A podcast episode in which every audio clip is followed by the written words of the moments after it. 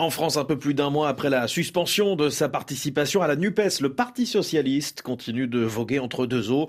Le moratoire décidé par Olivier Faure n'a pas complètement calmé la fronde interne au PS et les relations avec la France insoumise sont au plus bas. Bonjour Aurélien de Vernois. Ah, bonjour Julien, bonjour à toutes et tous. Vous suivez la gauche et les écologistes au service politique de RFI. La direction du parti à la rose estime toutefois avoir repris des couleurs et de la marge de manœuvre politique avec cette décision. Ça fait du bien de ne plus avoir à se justifier sur toutes les polémiques déclenchées par LFI. C'est le cri du cœur d'un cadre socialiste.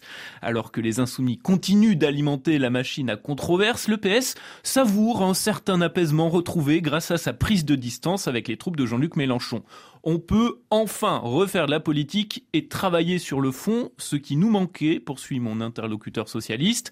Et ça a permis à Olivier Faure de reprendre la barre du navire PS car notre opposition interne a désormais moins d'arguments. Reste que le premier secrétaire a, excusez-moi l'expression, le cul entre deux chaises, c'est ce que dit la députée écologiste Sandra Regol, car il doit donner des gages d'indépendance en interne tout en continuant de parler à tout le monde à l'Assemblée car nous avons besoin les uns des autres, et de citer ce recours au Conseil constitutionnel contre le projet de loi plein emploi, signé par les quatre groupes de la NUPES. Une navigation entre deux eaux qui forcément donne un peu le mal de mer à certains. Et en particulier aux insoumis qui ne décolèrent pas contre le capitaine du navire socialiste. Il n'a plus aucun cap et c'est surtout le naufrage qui le guette, persifle ainsi le député Paul Vanier, qui se demande même si Olivier Faure va réussir à se maintenir à la tête du PS d'ici européennes.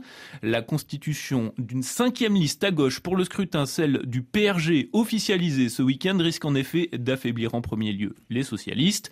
Or, estime Paul Vanier, l'un des arguments pour se détacher de nous, c'était justement pour éviter cela. C'est donc un échec. Un autre Olivier Falorni, député de centre-gauche, ne dit pas autre chose.